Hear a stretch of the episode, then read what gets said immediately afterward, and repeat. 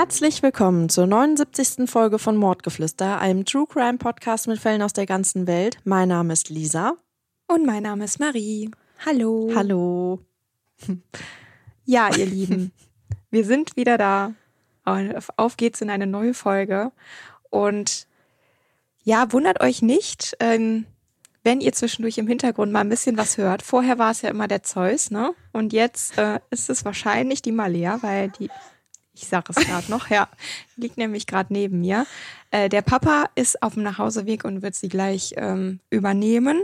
Aber von der Aufnahme her kommt uns das jetzt gerade besser aus von der Zeit und deswegen überbrücken wir das jetzt. Und ja, ist, deswegen ist sie jetzt mit bei der Aufnahme dabei.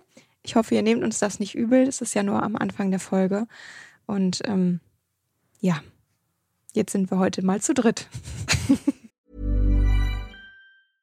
Hey, I'm Ryan Reynolds. Recently, I asked Mint Mobile's legal team if big wireless companies are allowed to raise prices due to inflation. They said yes. And then when I asked if raising prices technically violates those onerous two-year contracts, they said, "What the f*** are you talking about? You insane Hollywood ass." So to recap, we're cutting the price of Mint Unlimited from $30 a month to just $15 a month. Give it a try at mintmobile.com slash switch. $45 up front for three months plus taxes and fees. Promoting for new customers for limited time. Unlimited more than 40 gigabytes per month. Slows. Full terms at mintmobile.com.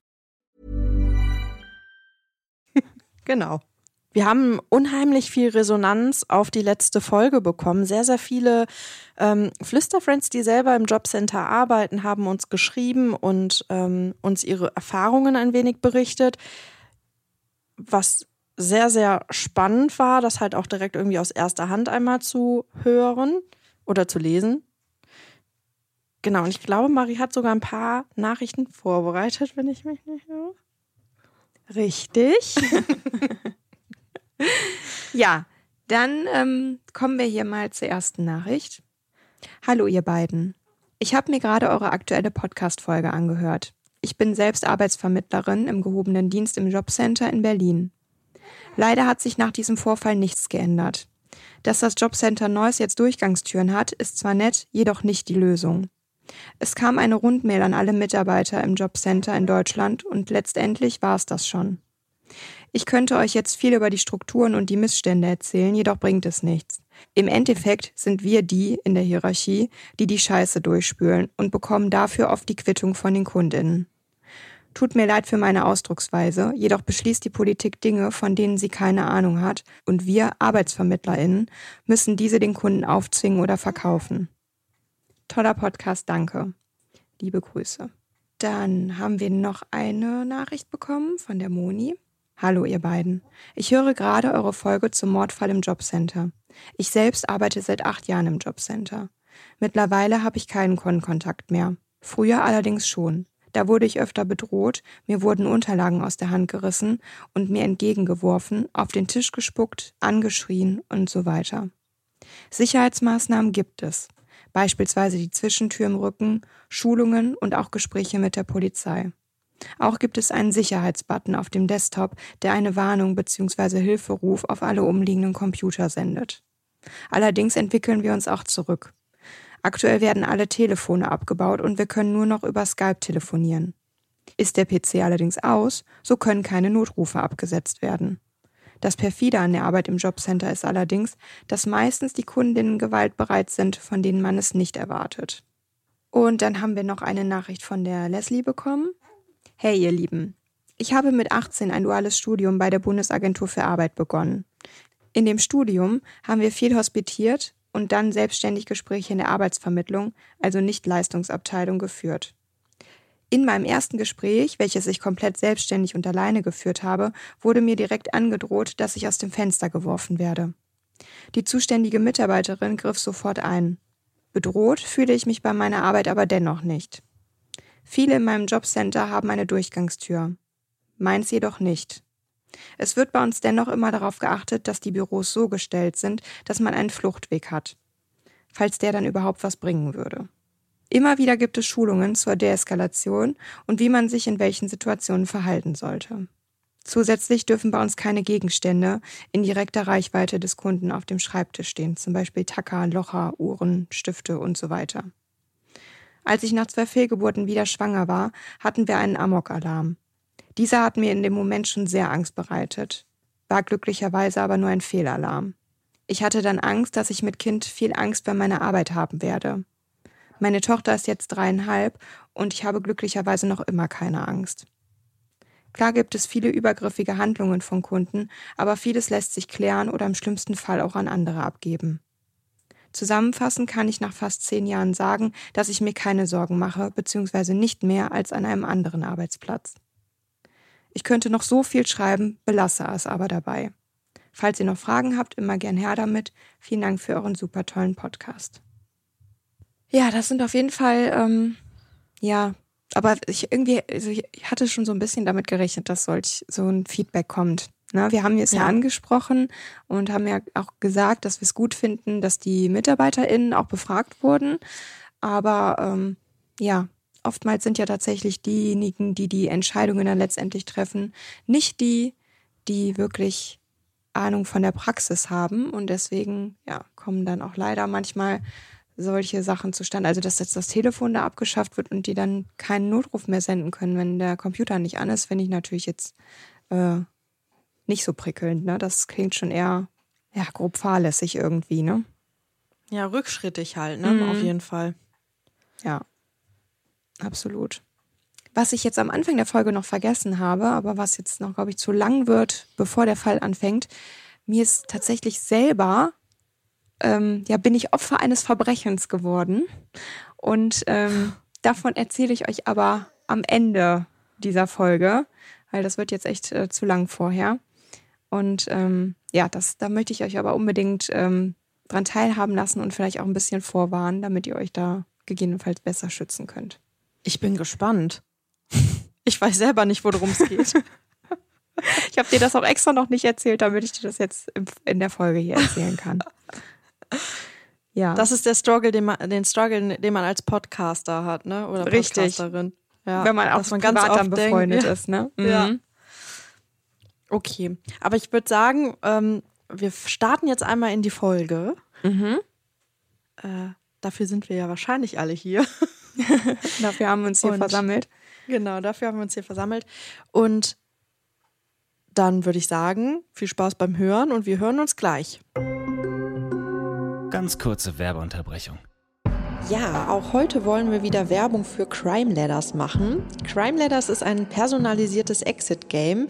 Hier bekommt ihr wöchentlich einen Brief zugesandt, in dem sich einige Rätsel befinden. Und am Ende eines jeden Monats könnt ihr anhand der Rätsellösungen den jeweiligen Monatsfall dann aufklären. Die Rätsel sind wirklich knifflig, also die machen wirklich unfassbar Spaß. Marie und ich haben uns dazu zum Beispiel dann ein Glas Wein geschnappt und einen Abend dann wirklich durchgerätselt. Und durch diese personalisierte Ansprache fühlt es sich dann irgendwie auch an, als sei man so ein eigenes Detektivbüro. Und sind wir mal ganz ehrlich, das ist ja eigentlich der größte Wunsch eines jeden True Crime Fans. Mit unserem Code Mordgeflüster erhaltet ihr 10%, also lasst es euch auf jeden Fall nicht entgehen. Werbung Ende. Wie war die Vierjährige überhaupt in diese Lage geraten und wo ist ihre Familie? Ihr Vater war doch eben noch bei ihr gewesen. Was dann passiert ist, ist nur noch verschwommen in ihrer Erinnerung zu finden. Auf einmal befindet sie sich in der Obhut eines Paares. Ein Paar, welches ihr fremd ist. Mit diesem Paar streift sie umher. Vor kurzem hätte sie das wahrscheinlich als Abenteuer wahrgenommen. Doch von spannenden Expeditionen mit ihren Geschwistern ist Julia hier ganz weit entfernt. Da, wo sie meistens schlafen, ist es kalt und nass. Julia fürchtet sich. Das Licht funktioniert nicht und sie vermisst ein warmes Bett. Eines, in dem sie vor kurzem selbst noch geschlafen hat. Spielzeug. Spielzeug wäre jetzt klasse. Auch von diesem fehlt weit und breit jede Spur. Immer wieder ziehen sie von einem verlassenen Haus zum nächsten. Schlecht behandelt wird Julia zwar nicht, aber besonders gut geht es ihr mit dieser Situation auch nicht. Sie will nach Hause, in ihr eigenes Zimmer, regelmäßige warme Mahlzeiten und mit ihrer Familie am Tisch sitzen oder auf der Couch lümmeln, Spiele spielen, mit ihren Geschwistern oder mit dem Dreirad über die Straße sausen. Zwischen all dem Schmutz in den verlassenen, kalten und nassen Gebäuden der Stadt findet sich keine optimale Lebensbedingung, um ein Kleinkind großzuziehen. Deswegen wird die Polizei auch sehr schnell auf das Dreiergespann aufmerksam. Drei Wochen nachdem Julia inmitten von leerstehenden Gebäuden und ohne festen Wohnsitz in die Hände dieses fremden Paares geraten war, wird sie am 21. Oktober 1999 aus der Obhut des Paares befreit. Sie wird in ein Kinderheim gebracht. Julia kann das alles nicht begreifen. Was passiert denn nur mit ihr? Und wo sind ihre Eltern, um sie aus dieser Situation zu befreien? In diesem Kinderheim muss Julia nun erst einmal bleiben. Sie kann niemanden erklären, was passiert ist. Zwar kann recht schnell ermittelt werden, dass das Paar nicht ihre leiblichen Eltern sind, doch auch ihre richtigen können nicht gefunden werden. Das Kinderheim ist okay für Julia. Immerhin gibt es hier regelmäßig zu essen und ein warmes Bett. Auch gefallen ihr die anderen Kinder, mit denen die Vierjährige viel Zeit verbringen und spielen kann. Im März 2000 ist es dann soweit. Julia kommt in eine Familie. Abgeholt wird sie von ihren Adoptiveltern. Julia hat ab jetzt zwei Brüder. Ihre Kindheit ist schön. Julia ist glücklich in ihrem neuen Zuhause. Aber irgendetwas fehlt ihr auch. Bereits im Teenageralter versucht Julia, ihre leiblichen Eltern zu finden. Sie möchte gerne wissen, warum sie nicht weiter bei ihnen bleiben konnte und wie es genau zu dieser Situation gekommen ist. Die Antworten sind wichtig für die junge Frau, gerade weil alles, was vor dem Kinderheim passiert ist, so verschwommen ist. Sie merkt, dass sie anders ist. Ihr Akzent ist nicht wie der ihrer Mitmenschen. Julia begibt sich auf eine Internetrecherche, die aber leider erfolglos bleibt. Sie kann nichts über ihr früheres Leben herausfinden. Egal in welche Richtung sie sucht, zu einer Antwort, die sie weiterbringt, kommt es leider nicht. Frustriert gibt sie ihre Suche auf. Vielleicht wollen ihre Eltern auch gar nicht gefunden werden. Hätten sie sich sonst nicht schon längst bei ihr gemeldet? Auch die nächsten Jahre lässt Julia ihre Vergangenheit nicht los. Ihre Sehnsucht einer Aufklärung ihrer früheren Kindheit steigt immer weiter und weiter. Es quält sie so sehr, dass sie ihrem Freund von ihren Sorgen berichtet. Er nimmt sie sehr ernst und möchte ihr helfen, ihre leiblichen Eltern zu finden und sie somit dabei unterstützen, Antworten zu finden, damit es ihr schnell besser geht. Zunächst kann auch er keine Treffer erzielen. Aufgeben kommt für ihn aber nicht in Frage. Irgendetwas an Julias Kindheit kommt auch ihm komisch vor. Er ist sich sicher, dass man irgendetwas finden muss, wenn man nur die richtigen Suchbegriffe eingibt. Dann stößt er auf etwas, was ihm das Blut in den Adern gefrieren lässt. Kann das wahr sein, was er da gerade liest? Wenn seine Recherche wirklich stimmt, hat er soeben einen Kriminalfall gelöst, der seit 20 Jahren ungeklärt zu sein scheint. Nachdem auch bei ihm einige Schlagwörter keinen Erfolg gebracht haben, sucht er nach den Begriffen Julia und Weißrussland. Dass Julia einen weißrussischen Akzent hat, war bisher niemanden entgangen. Nun ploppen einige Internetseiten über einen vermissten Fall von 1999 in Weißrussland auf. Viktor war am 1. Oktober 1999 mit seiner Tochter eine anderthalbstündige Zugreise angetreten. Während der Fahrt war er kurz eingenickt und nachdem er wieder wach geworden war, konnte er seine Tochter nicht mehr finden. Er hat den gesamten Zug auf den Kopf gestellt und sämtliche Mitreisende angesprochen. Doch seine Tochter blieb verschwunden. Allein kehrte er zurück zu seiner Frau Ludmilla, die verzweifelt und voller Sorge die Polizei benachrichtigte. Die Zugpassagiere wurden erneut befragt. Zudem wurden alle verlassenen Gebäude und auch Geschäfte in der Umgebung geprüft. Aber das vierjährige Mädchen blieb weiterhin wie vom Erdboden verschluckt. Viele Jahre wurden auch die Eltern verdächtigt, etwas mit dem Verschwinden ihrer Tochter zu tun zu haben. Darunter hatte die Familie so sehr gelitten, dass sich Victor und Ludmilla entschieden, einen Lügendetektortest zu machen. 18 Jahre nach dem Verschwinden ihres Kindes konnte dieser, wenn man ihnen jetzt Glauben schenken mag, bestätigen, dass sie nichts mit dem Verschwinden zu tun haben. Der Ort hinterlässt seine Spuren. Im Haus haben alle das Gefühl, dass das kleine Mädchen gleich um die Ecke kommen könnte. In den Straßen hören sie das Lachen ihres Kindes und um den Bahnhof machen alle einen großen Bogen, da dieser schlimme Erinnerungen weckt. An jenem Oktobertag hatte sich dort das gesamte Leben der Familie für immer verändert. Die Familie zieht aus dem Haus aus und auch aus Minsk weg. Natürlich werden sie ihr Kind nicht vergessen, aber Viktor und Ludmilla und auch die Geschwister müssen zur Ruhe kommen und das ist an diesem Ort eben nicht möglich. Viele Parallelen lassen sich zu Julia herstellen und so beschließt die 24-Jährige, den Mann, der vermeintlich ihr Vater sein könnte, zu kontaktieren. Diese Entscheidung macht sich Julia natürlich nicht leicht. Wenn es sich um eine Verwechslung handelt, dann könnte dies eine schwere Traumatisierung zur Folge haben. Allerdings ist unverkennbar, dass Julia Ähnlichkeit mit Viktor und Ludmilla hat. Sie muss es wissen und kann jetzt keine Rücksicht auf die Familie nehmen. Sie wagt den Schritt und schreibt Viktor über Social Media eine Nachricht. Es ist Mitte 2019, als 900 Kilometer von ihr entfernt nur bei dem Familienvater eine Nachricht aufploppt. Eine junge Frau behauptet, seine vor 20 Jahren verschollene Tochter sein zu können und bittet darum, dass man sie kontaktiert. Dazu hinterlässt sie ihre Handynummer.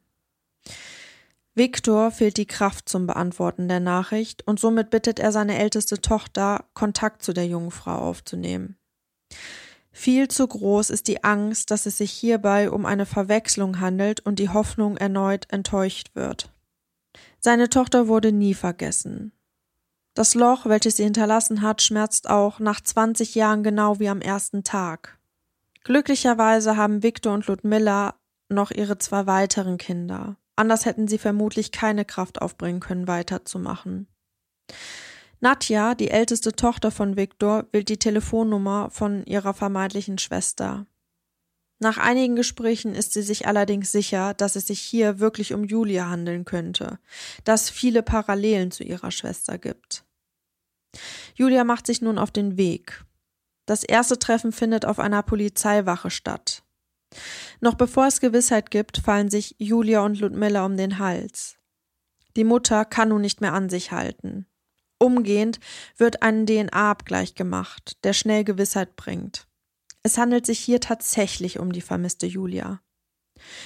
Ludmilla hat es all die Jahre gespürt. Sie war sich immer sicher gewesen, dass ihre Tochter noch am Leben ist.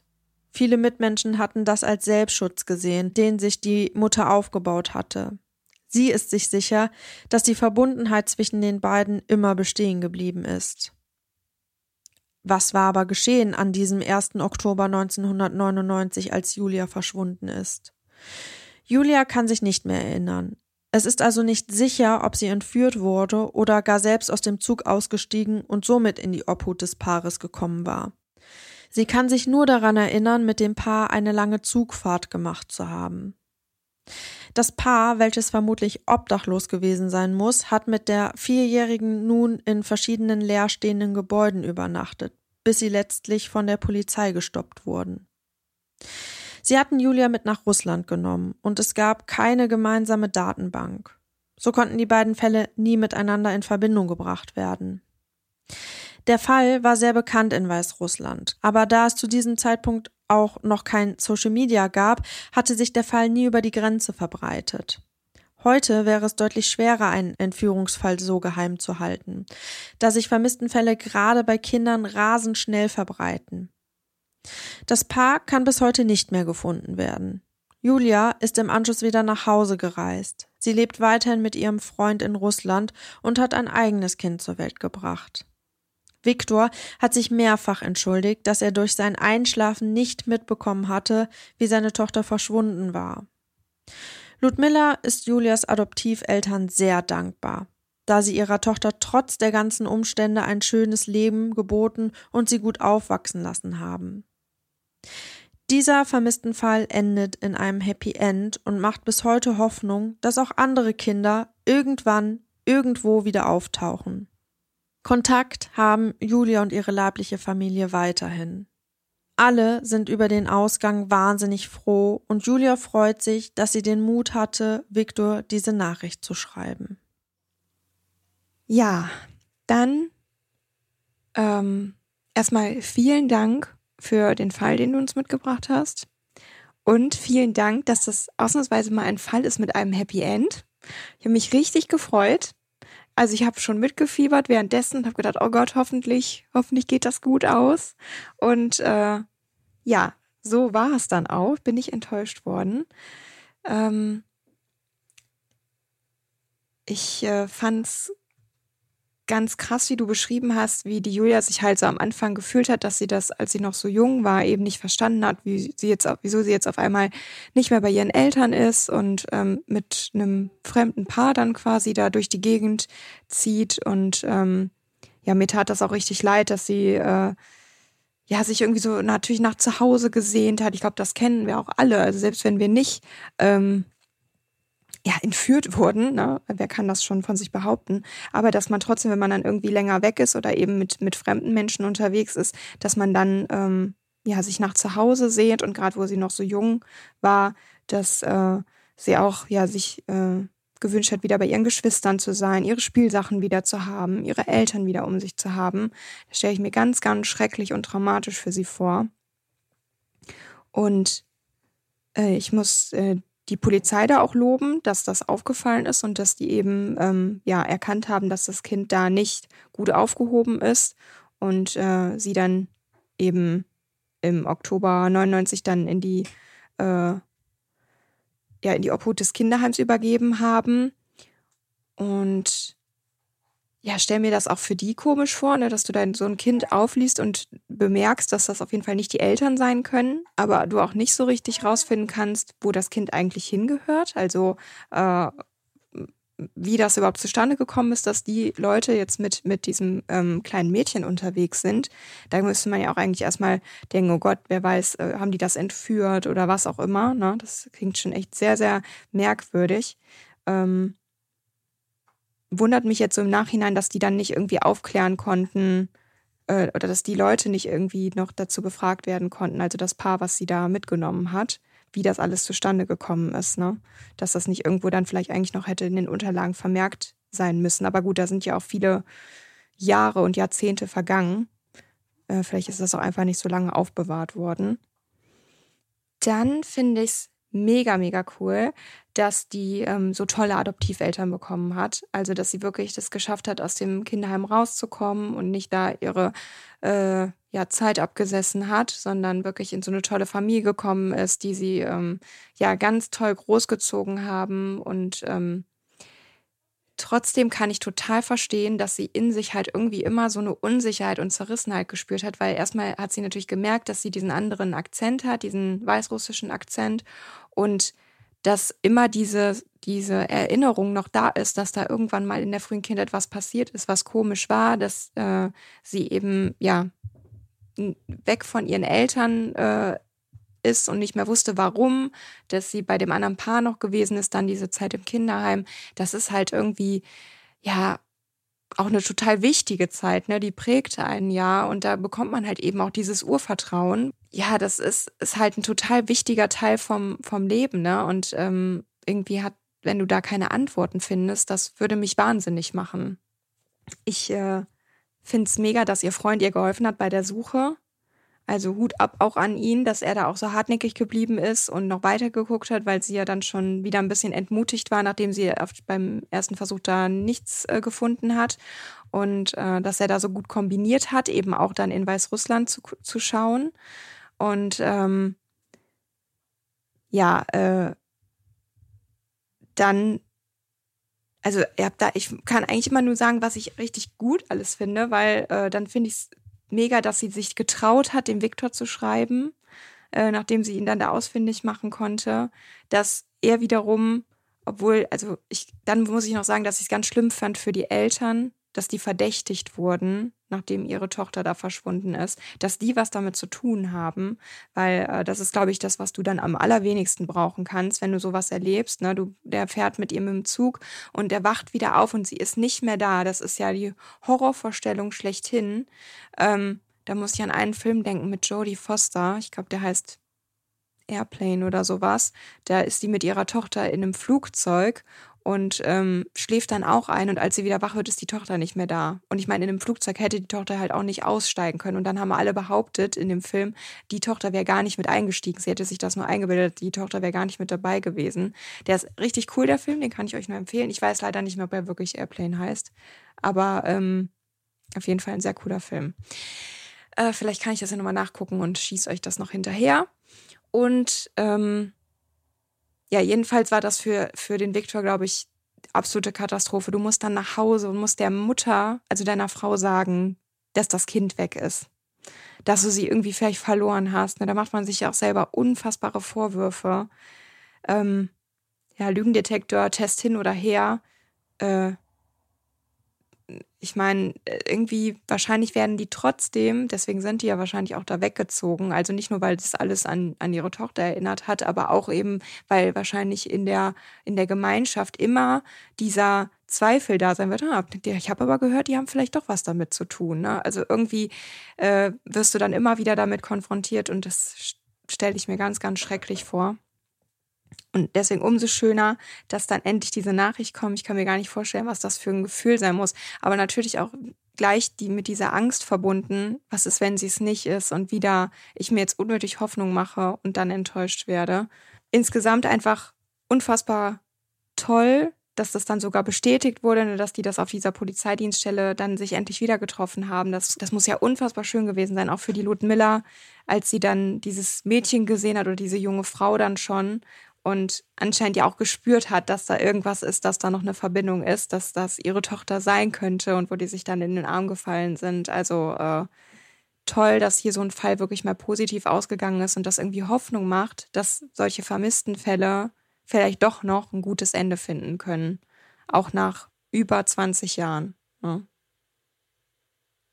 Oder nach 20 Jahren, ja. Wie bist du denn auf den Fall gekommen? Eigentlich äh, ist das tatsächlich Mo's Schuld. Denn okay. Mo hatte sich ja gewünscht, dass wir vielleicht mal einen äh, Fall machen, der, äh, äh, der ein Happy End hat. Und dann habe ich halt explizit nach mhm. Fällen gesucht, bei denen es ein Happy End gab. Und äh, so bin ich dann auf den Fall aufmerksam geworden. Genau. Ach, wie schön ich find, bin auch total happy darüber. Also ich habe mich richtig gefreut, dass wir hier mal was, was Schönes haben, was Positives. Vor allen Dingen finde ich das auch schön, dass das halt Hoffnung gibt, ne? auch für die ganzen anderen mhm. vermissten mhm. Fälle, dass vielleicht irgendwann das noch rauskommt, äh, wo sich die Kinder aufhalten und vielleicht auch noch am Leben sind. Ne? Also ja.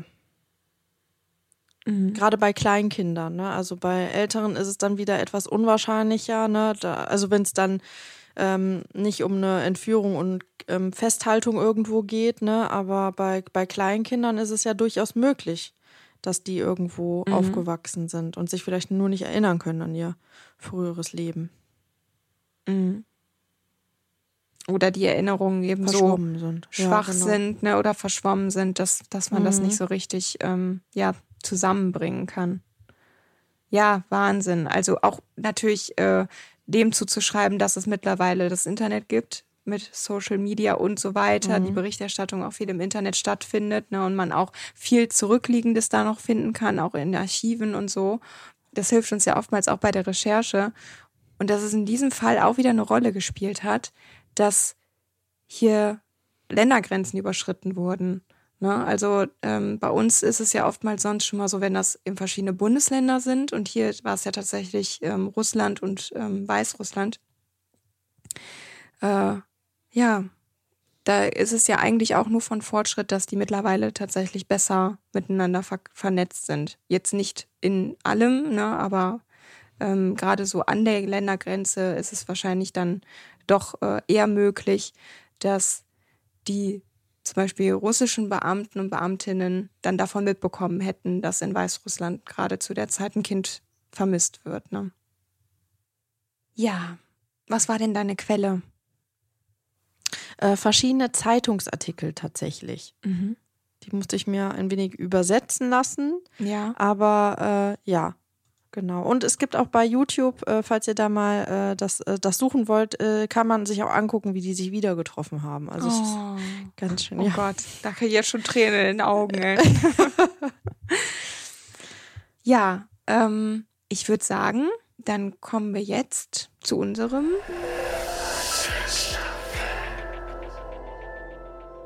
Und zwar würde ich dich gern fragen, welchen Job du ausüben würdest, wenn du finanziell nicht davon abhängig wärst. Also wenn du quasi finanziell abgesichert wärst und einfach nur was machen könntest, um dir deine Zeit zu vertreiben im Grunde. Oh, gute Frage. Also ich würde auf jeden Fall wahrscheinlich mehr Zeit in den Podcast investieren. Mhm. Gut, das setzt natürlich jetzt voraus, dass ich diesen Podcast auch habe. Wenn nicht, dann würde ich vielleicht. Boah, schwierig. Ich glaube, also mein, mein früherer absoluter Traumberuf war ja Hippotherapeutin, also Mhm. dass ich im Prinzip ähm, ähm, Heilerziehungspflegerin wäre, aber Kinder beziehungsweise Jugendliche und Erwachsene auch mit äh, Pferden therapiere. Das wäre ja mein absoluter äh, Wunsch gewesen. Es war nur sehr, sehr schwierig, weil ähm, äh, ja, es hier nicht so viele Ausmi äh, Ausbildungsmöglichkeiten Mhm. gibt. Und deswegen bin ich dann letztendlich dann doch Kauffrau im Gesundheitswesen geworden. Aber eigentlich mag ich meinen Job auch total gerne. Also könnte es auch sein, da- dass ich selbst, wenn ich jetzt irgendwie finanziell unabhängig wäre, trotzdem weiter meinen Job ausüben würde. Ja, aber ich denke, ich würde auf jeden Fall mehr Zeit in den Podcast investieren. Mhm. Ja, es ist bei mir ähnlich tatsächlich. Also ich mag meinen Job auch ziemlich gerne. Also äh, ich vor allem, ja, ich meine, es steht und fällt auch viel mit den KollegInnen natürlich, ne? Aber ich fühle mich da wirklich super wohl. Und ähm, auf der anderen Seite würde ich natürlich dann auch ne, hier mehr Zeit rein investieren wollen, weil im Moment ist das ja unser Hobby. Aber ähm, klar, wenn das möglich wäre und äh, wir da nicht in, irgendwie einen Druck hinter hätten, ne, wäre das natürlich auch mega cool, einfach noch mehr Zeit in Recherche und sowas alles stecken zu können. Heute habe ich es aber mit dem Wort, ne? und ähm, dann war aber, also ich glaube, mein oder was ich dann noch gerne machen würde, wäre tatsächlich irgendwie so freischaffende Künstlerin oder so, weil das ist was, was ich im Oh. Moment komplett ja nicht verfolge, äh, ad acta gelegt habe, aber früher unfassbar gerne gemacht habe und auch ähm, im Abi noch immer Kunst hatte und äh, auch in der Realschule das schon ähm, in so Wahl, Wahlpflichtfächern, nee, Wahlkursen, ich weiß gar nicht, wie das hieß. Ähm, da hatten manche dann irgendwie Französisch und keine Ahnung. Und ich habe dann tatsächlich Kunst genommen und ich habe das so gerne gemacht und ähm, mache das auch jetzt eigentlich noch mega gerne, beziehungsweise ich schaue mir auch gerne Kunst an. Äh, ja, und das wäre tatsächlich was, was ich dann, glaube ich, mehr verfolgen würde. Hä, Wahnsinn, das ist gerade etwas, was ich. Was du nicht von mir weißt, ne? Ich wusste das überhaupt nicht über dich. Wir kennen uns jetzt zwölf Jahre. Guck mal, wie lange ich das schon nicht mehr mache. Krass. Nee, aber das wäre Mega tatsächlich, cool. äh, Ja, das wäre tatsächlich etwas, was ich gerne gemacht hätte, aber wo ich damals einfach von vornherein gesagt habe, nee, das traue ich mich nicht, weil ja, da man, ich glaube, um wirklich damit von, davon leben zu können, brauchst du halt auch viel Connections und so in die Szene da reinzukommen und ein bisschen Vitamin B, glaube ich, auch häufig. Und deswegen, äh, ja, habe ich mich das damals nicht getraut, das weiterzumachen. Aber sonst hätte ich, glaube ich, sehr gerne Kunst studiert und äh, wäre Künstlerin geworden. Ja. Krass. So, und ich glaube, an dieser Stelle könnte ich jetzt endlich. Wir wollen alle die Richtig. Geschichte, die wir. Ja, eigentlich ist sie wirklich echt random, aber ich habe mich so darüber geärgert. Ich äh, bin, also kann ich mich jetzt outen, das ist ja auch nichts nichts Schlimmes. Ich bin äh, ziemlich ambitionierte Payback-Punkte-Sammlerin.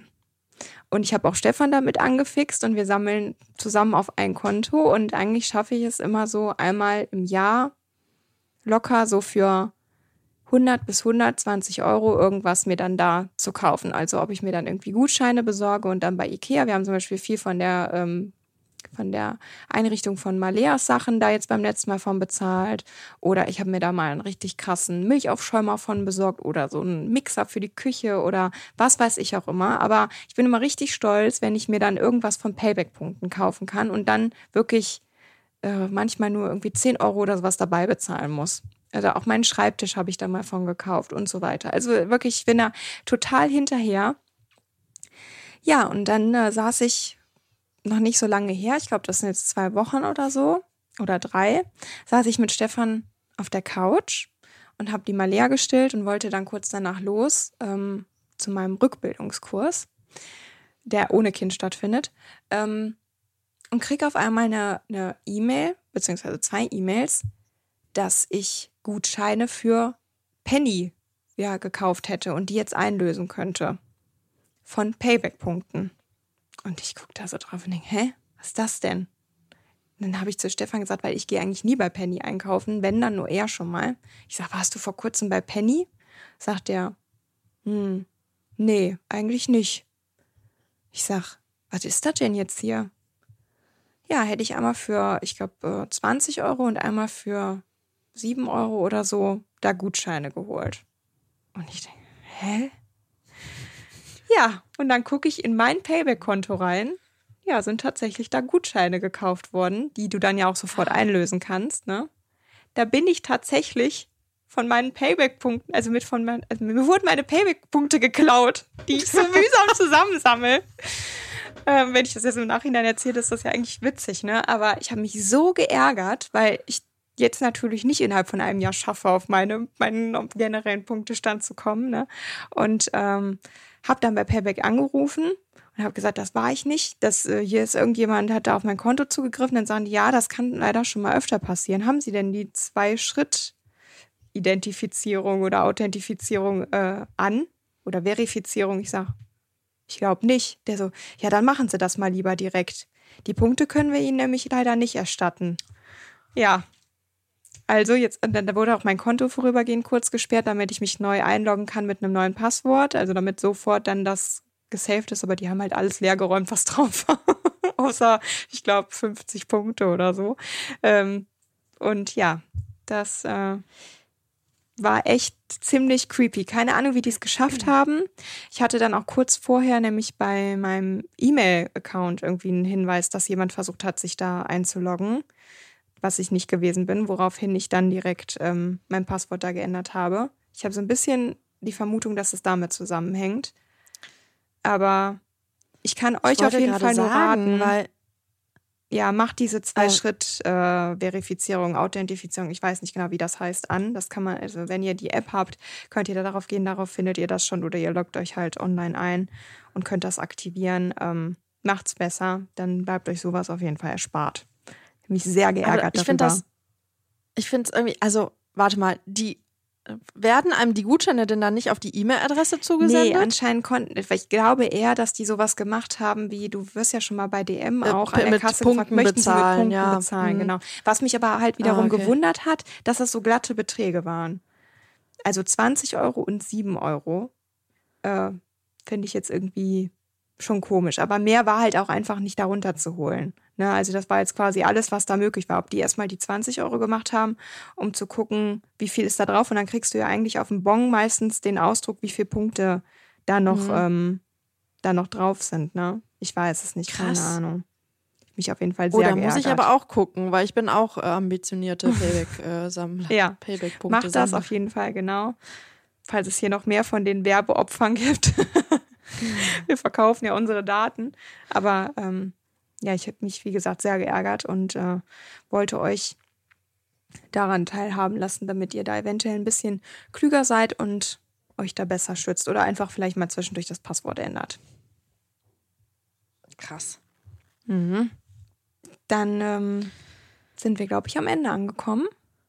Vielleicht können wir euch an der Stelle nur noch einmal daran erinnern, uns äh, zu folgen auf der Plattform, auf der ihr uns hört, uns gerne eine Bewertung dazulassen, natürlich fünf Sterne und ähm, ja, auch anderen davon zu erzählen, dass es uns gibt. Das hilft uns auch sehr. Und Dann würde ich sagen, das war die 79. Folge von Mordgeflüster. Ich bin Marie. Und ich bin Lisa. Bleibt sicher und gesund. Tschüss. Tschüss.